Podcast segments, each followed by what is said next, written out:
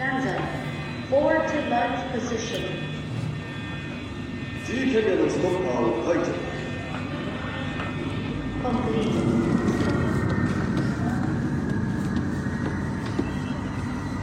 ミッションコントロールからガンダムガンダム聞こえますか？こちらガンダムよく聞こえている。自動姿勢制御装置を起動させてください。了解。自動姿勢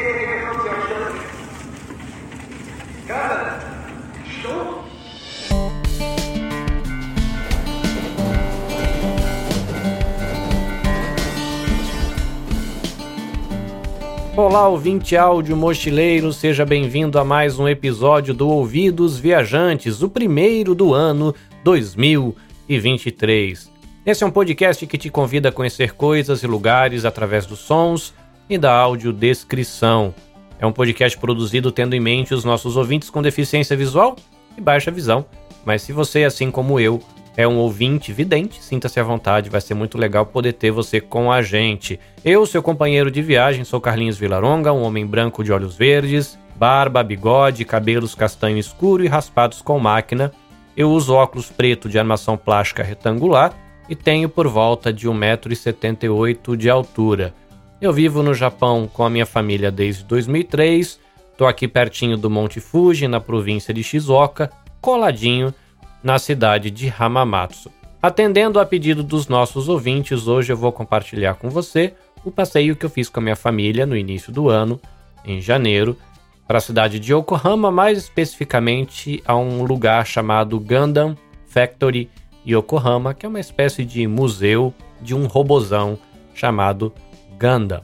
Mas sobre isso a gente conversa durante o episódio. Por hora, meu querido ouvinte áudio mochileiro, procure o seu lugar, tire a criatividade da sua mochila, deixe os seus ouvidos bem atentos e boa viagem!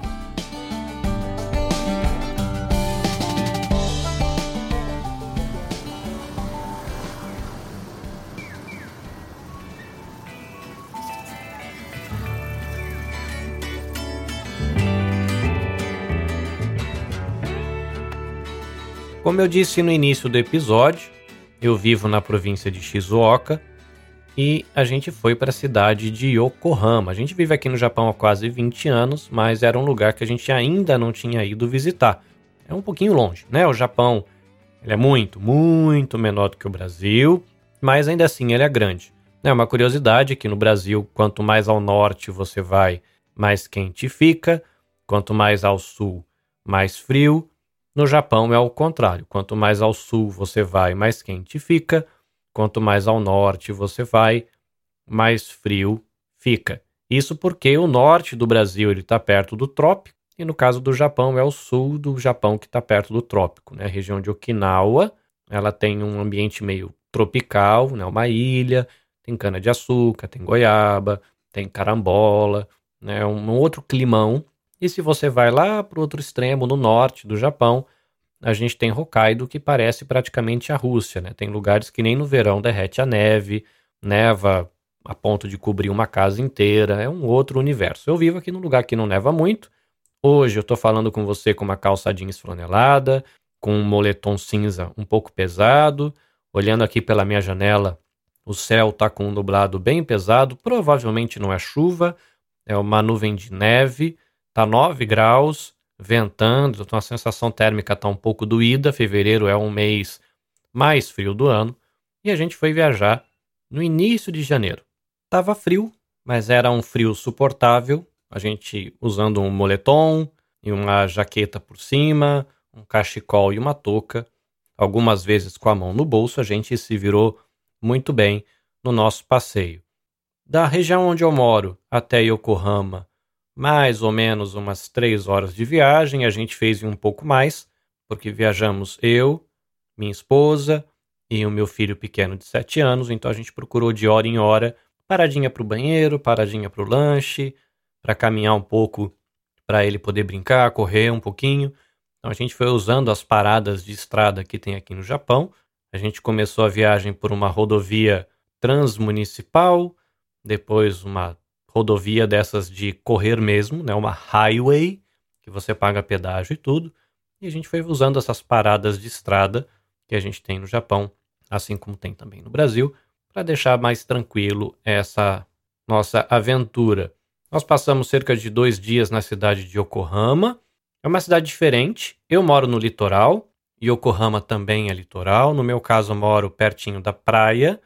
Onde a gente foi em Yokohama, a gente foi na região do porto, então não tem areia, né, concreto e já tem porto, tem navio, navio descarregando, navio carregando, tem cruzeiro chegando, barco chegando, barco saindo, aquela coisa de porto, e é uma área turística. Então a gente pegou um hotel ali nessa região onde tinha vários lugares que a gente queria visitar. A gente visitou dois museus, a gente visitou restaurantes, a gente foi para conhecer o bairro chinês, a gente foi caminhar num jardim grande, num parque, que é o Yamashita Park, que ele fica justamente coladinho, né? É o bairro onde está esse Gundam Factory.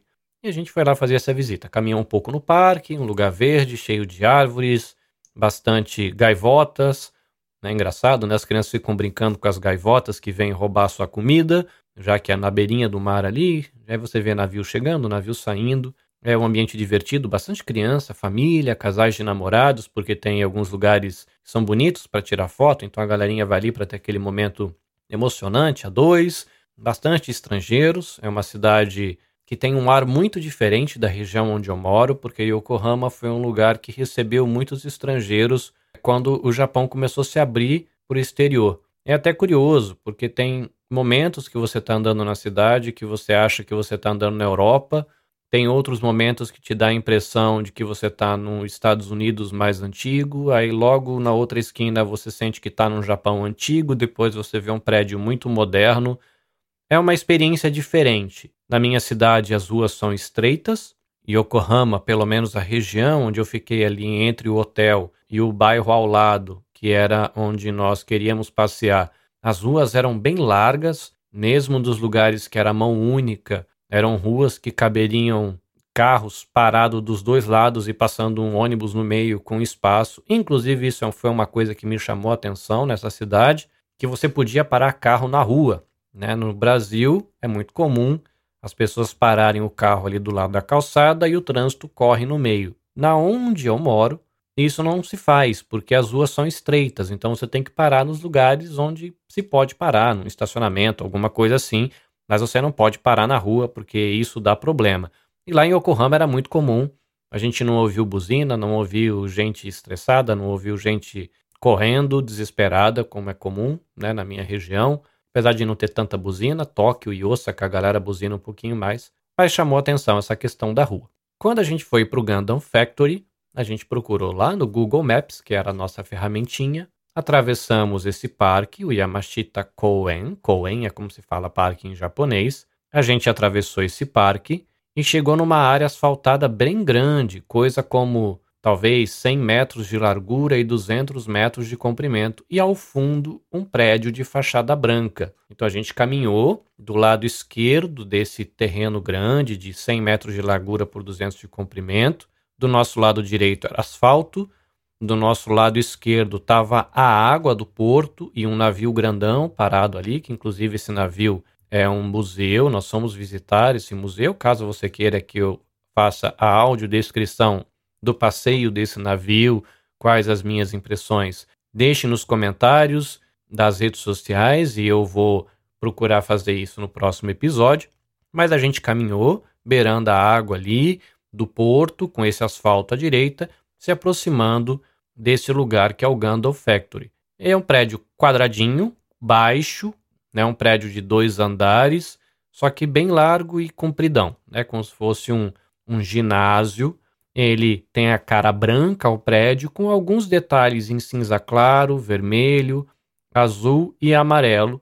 E logo na entrada você vê uma ilustração em preto e branco desse robozão gigante que é o Gundam.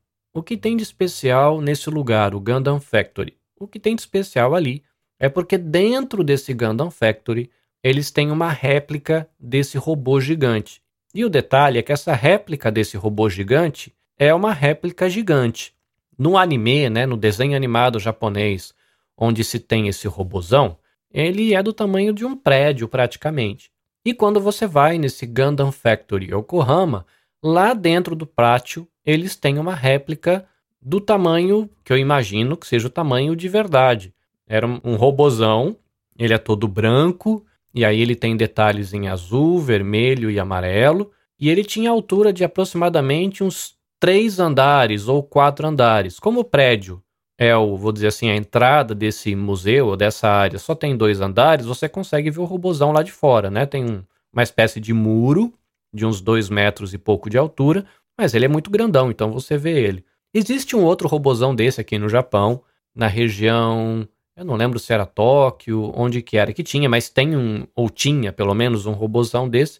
Mas o legal, esse robô da Gundam Factory Yokohama, é que ele se mexe. Então aquele som que você ouviu lá no começo, e eu vou rodar mais um pouquinho dele aqui, daqui a um instantinho, é o som das apresentações que acontecem durante o dia. Mas para você ter uma imagem, eu vou pedir que você pegue, por exemplo, a sua mão esquerda e faça o formato de uma conchinha. Fazendo o formato de uma conchinha, o Gundam seria algo de pé aí no meio, né? Você colocando a sua mão de pé e fazendo o formato de uma conchinha. O Gundam ele fica numa base, como se fosse uma base para segurar um foguete que tem esse formato de uma mão fechando. E o Gundam ele fica de pé ali no meio. Como ele é todo articulado e ele se mexe, então ele tem uma série de pistões e um maquinário atrás dele. Ele tem três plataformas que se fecham na frente desse hangar onde ele fica, porque a ideia é de que ele é como uma máquina de, de serviço militar. Então toda a estrutura tem cara de exército, como se fosse um lugar de lançamento de foguetes. Então tem umas bases que fecham na frente é umas passarelas para que as pessoas, quando acaba a demonstração do robô, eles possam ir lá e fazer a manutenção, verificar se está tudo direitinho, porque é um bicho grande pra caramba e ninguém quer que aquele troço caia na cabeça de alguém, porque é muito enorme. Mas eles soltam a música, soltam uma fumaça branca no pé dele, como se desse a ideia de que os motores dessa grande máquina de guerra ou de serviço militar chamado Gundam tivesse sido ligada, e ele anda para fora da base. Ele dá um ou dois passos, dependendo do horário, muda um pouquinho o que ele faz. Eu percebi que muda o teatrinho que ele faz na hora, muda as músicas, muda a narração. Mas em um dos que eu assisti, ele deu dois passos para fora, com o pé direito e o pé esquerdo. Aí a cabeça dele se movimenta, olha para as pessoas que estão na plataforma na altura da cabeça dele, que tem um ticket especial que você pode pagar, e você vai lá e olha é, lá de cima, né? Você assiste a apresentação como se fosse de um lugar VIP e você, ele olha para você durante a apresentação, depois ele olha para baixo, onde a galera está sentada, ele movimenta os braços, ele se ajoelha no joelho esquerdo, então ele abaixa como se ele quisesse pegar alguma coisa, aí ele levanta, movimenta os braços, são movimentos bem lentos, não é um movimento rápido, a apresentação deve ter por volta de uns 3, 5 minutos mais ou menos. Ele movimenta, mas assim, eu que não conheço nada do Gundam, não acompanhei o anime, não acompanhei essa atividade, quando você vê aquele robozão, brancão, gigante, com cara de um militar fortão, porque a estrutura, a carcaça dele, ele tá com um capacete, ele tem armas nas costas, mas a estrutura dá a impressão de alguém forte, né? Um ombro largo, uma, um, uma cintura, né? Uma parte aqui das costas bem definidas, um, um robô que tem braços fortes, uma perna forte, que passa uma sensação de algo que tem muita força. E aí você olha aquele bichão grandão de, da altura de um prédio de 3, 4 andares, você acaba entrando na fantasia do momento. É, isso é o que tem no pátio. Quando a gente chegou, a gente passou numa filinha, e aí é uma área que logo quando você chega próximo do lugar de comprar o ticket, tem o piso tátil, durante o trajeto não, mas quando chega o momento de organizar a fila, tem o piso tátil e você consegue chegar até o balcão de atendimento, que é um, um, balcãozinho que tem uma coisa de vidro na frente e um monte de cartazinhos e uma televisão em cima passando preço, as coisas. Tem o atendimento ali em inglês e em japonês. A gente comprou o ingresso básico, que dá acesso a, ao pátio e à área interna desse espécie de museu, mas a gente não pegou o ticket VIP que leva a gente lá em cima para ver o bichão de cabeça, porque a gente consegue ficar perto ali. A gente achou que não valia a pena é o investimento, né? Mas muita gente foi lá na plataforma. Aí a gente comprou isso do lado esquerdo e logo do lado direito tinha uma porta. Tinha uma atendente, uma, uma moça japonesa de cabelo curtinho que recebeu a gente, pediu os ingressos. Aí ela apontou para a gente limpar a mão com álcool e a gente entrou numa espécie de túnel, porque a gente passa dentro desse prédio antes de chegar no pátio. Um túnel todo iluminado, com uma série de cartazes iluminados nas laterais desse túnel, fazendo referência a cenas do desenho, algumas fotos bonitas. Aí uma coisa que a gente achou interessante, um pouquinho ali por volta do meio desse túnel, que deve ter mais ou menos uns 15 metros de comprimento, a gente é recebido por uma outra atendente que pede a gentileza da gente limpar a mão outra vez. E a gente ganha de presente uma miniatura do Gundam para você montar em casa, algo que aqui no Japão a gente chama de Gunpla. A expressão Gundam é escrita G-U-N-D-A-M, Gundam. E plástico, no Japão, se pronuncia purástico. Então, quando você tem um bonequinho Gundam de plástico, se chama Gampura. Um Gundam de purástico. Gundam. E a gente ganha um desse pequenininho como cortesia da casa, como parte do ingresso. Ele vira um robozinho de cerca de uns 7 centímetros de altura, não muito difícil de montar, montável por crianças menores com a ajuda dos pais. Então a gente chegou nesse pátio. É um pátio bem grande, aparentemente um lugar que às vezes vira um lugar onde vai muita gente. E a gente foi durante Amanhã chegamos quase no horário do almoço, já com fome, e a gente viu lá o pátio que cabe um punhado de gente. À noite também eles fazem apresentações, aí tem iluminação, igual casa de show, fumaça, e é bem legal. A gente entrou numa parte interna do museu, e aí tinha um corredor com cara de espaço militar, quadros, maquetes, lugares mostrando é, fotos da construção do robozão, medidas, contando a história do desenho animado. Uma coisa curiosa, como eles querem passar a ideia de um lugar assim meio high-tech, tinha um robô, era um busto de robô. Ele era um robô com, com um design arredondado e bem futurista, ele estava num aquário. E o que esse robô fazia era montar esse bonequinho que a gente ganhou na entrada. Então ele tinha cinco bandejinhas na frente dele, e ele pegava essas bandejinhas, em cada bandejinha dessa tinha, por exemplo, seis cabeças, na outra tinha seis perninhas, na outra tinha seis corpinhos, na outra tinha seis bracinhos. Então ele pegava as coisas do lado esquerdo, como se fosse uma mesa em L, aí ele colocava numa bandejinha, ele pegava a bandeja, virava 90 graus e olhava para o público. E aí ele começava a montar.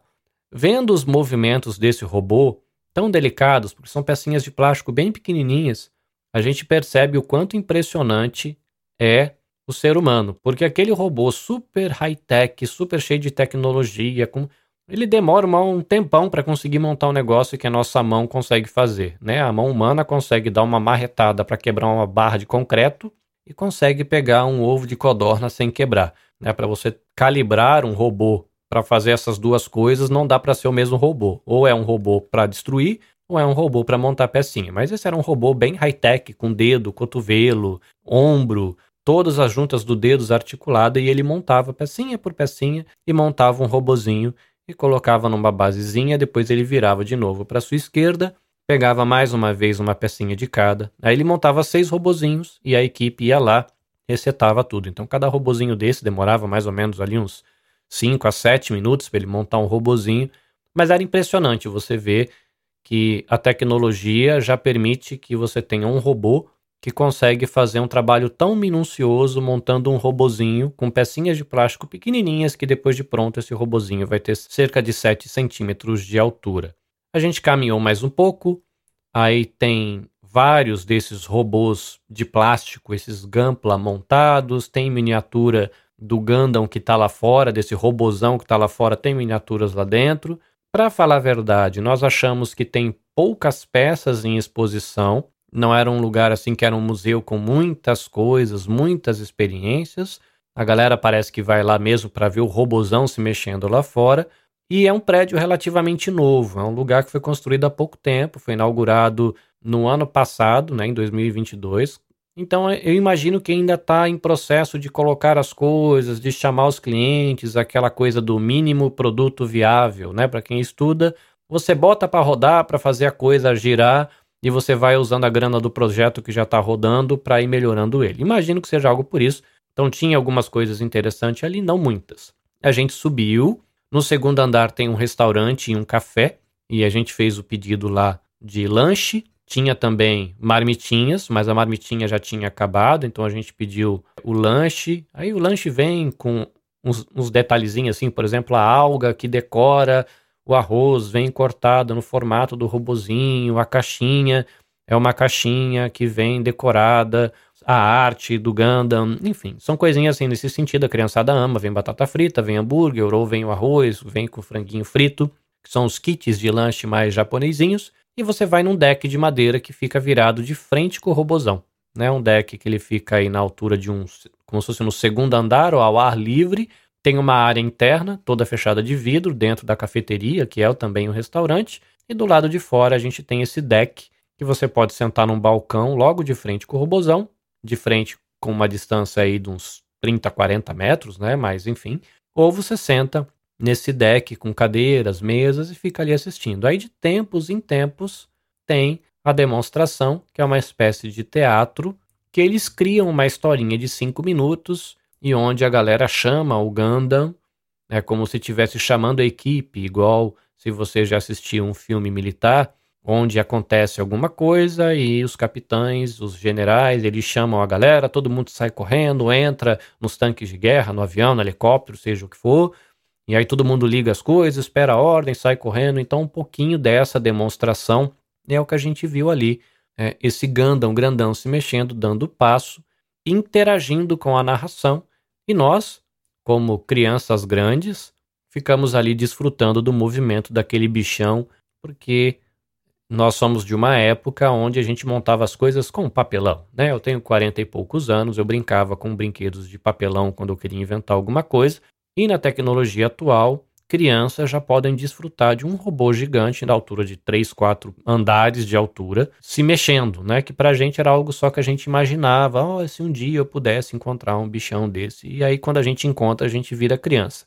Algo que chamou a nossa atenção, que praticamente não tinha criança lá. Tinha um monte de adulto. Majoritariamente meninos mas muitas meninas, muitos estrangeiros, gente falando língua de tudo quanto é lugar do mundo, era interessante, tinha muita gente com cara de asiático que você via que não era japonês, tinham pessoas morenas que você via que era da Ásia, mas de outros países, gente falando inglês, gente falando idiomas que você via que talvez fosse do norte da Europa, pessoas bem branquinhas com cabelos bem loiros e olhos claros. Aí tinham homens e mulheres negras bem altas, possivelmente americanas ou de países do continente africano. Então era uma experiência legal, tinha uma quantidade boa de gente, não eram milhares de pessoas, talvez uma centena, duas, e você via essa, esse monte de gente circulando ali, mesmo porque a gente estava no feriado de inverno, no início do ano, e a gente estava num lugar que é uma área de turismo internacional. Muita gente vem de fora para passear ali, inclusive os cruzeiros que passam em Yokohama, eles param ali para a galera descer para andar. Então quem faz aqueles cruzeiros com aqueles naviozões bonitos, que dão volta e passeiam de um continente para outro, a galera passa ali. Uma coisa que chamou muito atenção também é que lá tem uma lojinha, né? Todo museu tem uma lojinha para você gastar seu dinheirinho comprando cacarecos. E nesse museu tem, e como é o museu do Gundam, e como existem os Gampla, né, que são esses bonequinhos de plástico para montar. Eles têm séries especiais que, pelo que eu entendi, só vendem ali no Gundam Factory Yokohama. Por isso tinha uma placa bem grande lá na frente dizendo que a pessoa não poderia levar mais de cinco unidades de um modelo. Porque senão a galera, né, imagina uma galera de escola, entra um amiguinho, só um paga o ingresso e compra 50 robô e leva para todo mundo que está lá fora. Então, se você quisesse levar, você poderia levar só cinco de cada um. E eu escolhi um robozinho para montar com meu filho. Ele está aqui do meu lado. Ele é um robô que o corpo dele é branco, mas ele tem vários detalhes em preto, azul marinho, amarelo também. Para você ter uma ideia, só para montar a cabeça, nós usamos acho que oito peças e adesivos que eu tive que colocar com pinça, porque eu não conseguia segurar no dedo de tão pequenininho. Nós levamos quase uma semana para montar. Todo dia eu passava uma hora mais ou menos montando com ele as pecinhas. Uma curiosidade para você também, quando você vai montar esse Gampla, tem alguns que eles têm poucas articulações. Por exemplo, eles mexem o ombro e mexem talvez o quadril.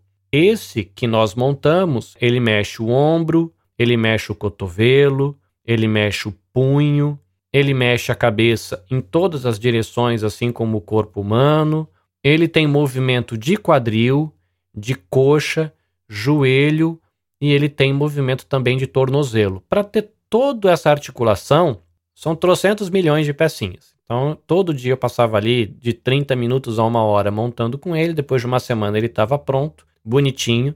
É um brinquedinho que é legal, mas é delicado. É o tipo de coisa que a galera mais monta para deixar talvez na prateleira, não é aquele tipo de coisa que você vai deixar na mão da criança para ela brincar, né? É a experiência da montagem de você ter ali como um souvenir, né, uma lembrança. Então ele está aqui bonitão, com uma mochila grande nas costas, encarando-me aqui no computador com seus olhinhos amarelos por baixo de um capacete branco. Ele está com uma arma bem grande do, na mão direita e ele está empunhando, olha que palavra bonita, um escudo vermelho e preto do lado esquerdo, com a mão esquerda, e esse escudo tem uma cruz amarela bem no centro.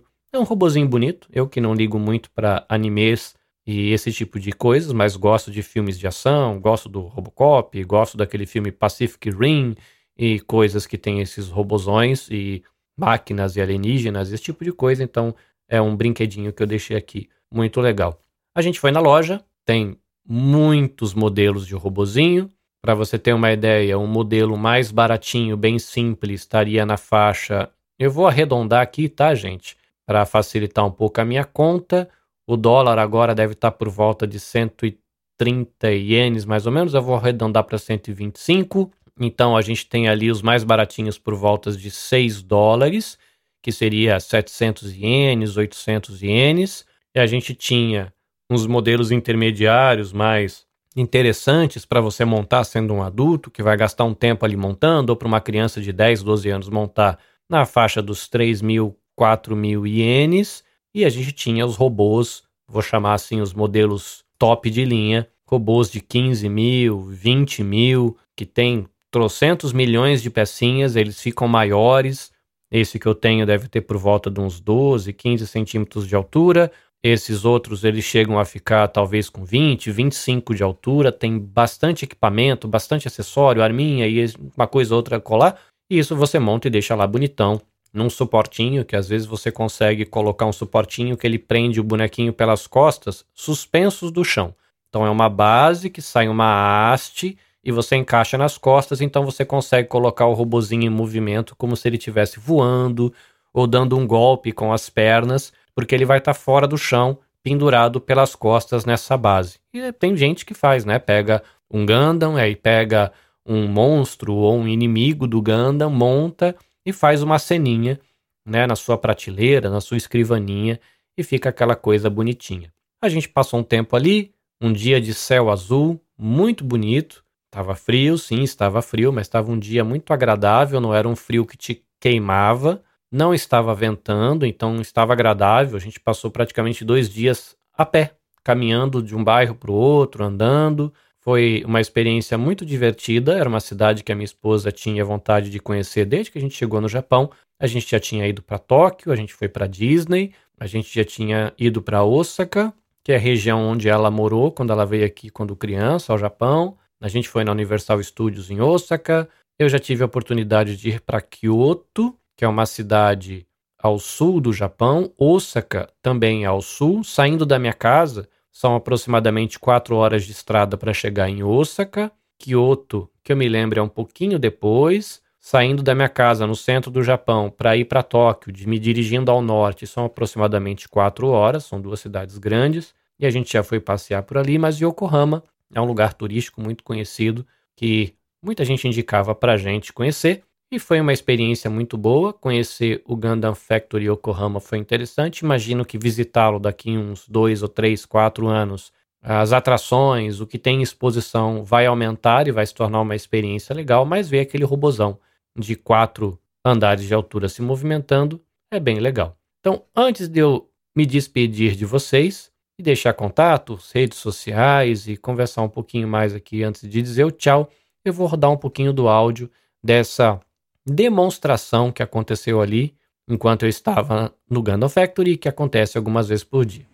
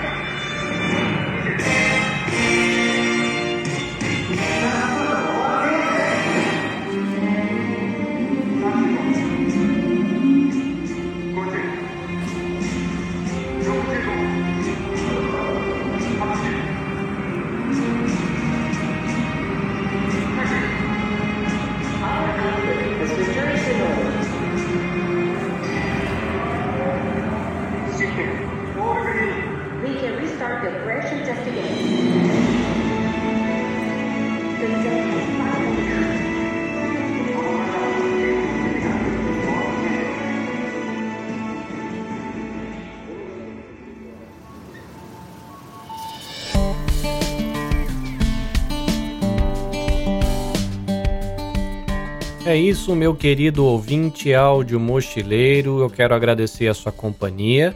Eu já estava muito ansioso porque faz tempo que eu tô querendo gravar o episódio, mas a rotina de trabalho mudou.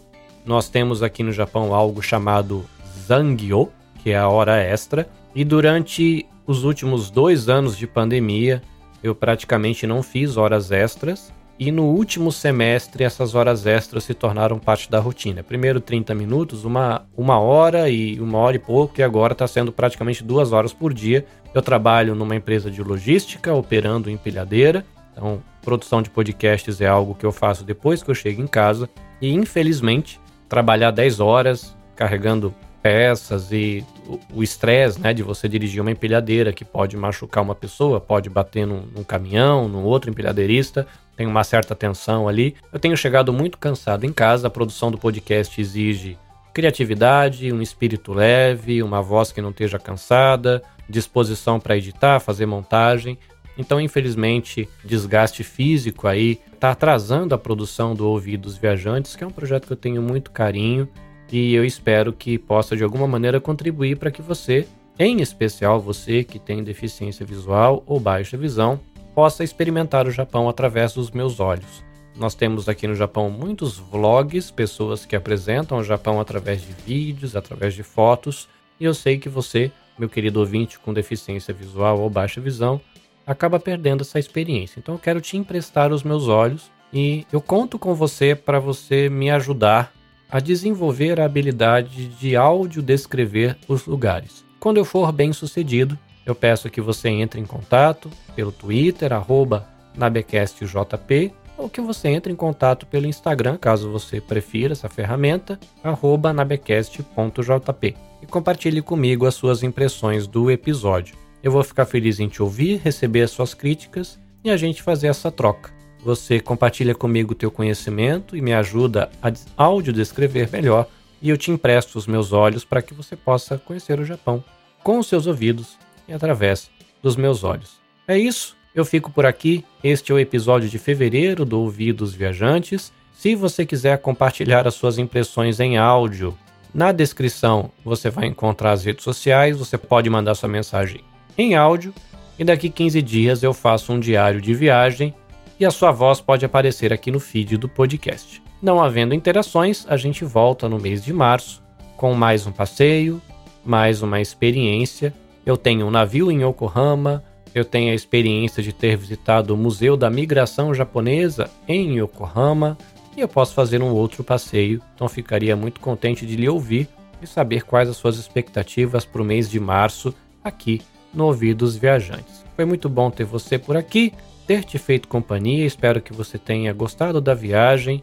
Fique bem, fique em paz, se ame, ame a sua família, dedique tempo com seus amigos, faça atividades que te façam bem e a gente se encontra no próximo episódio. Até a próxima, sayonara!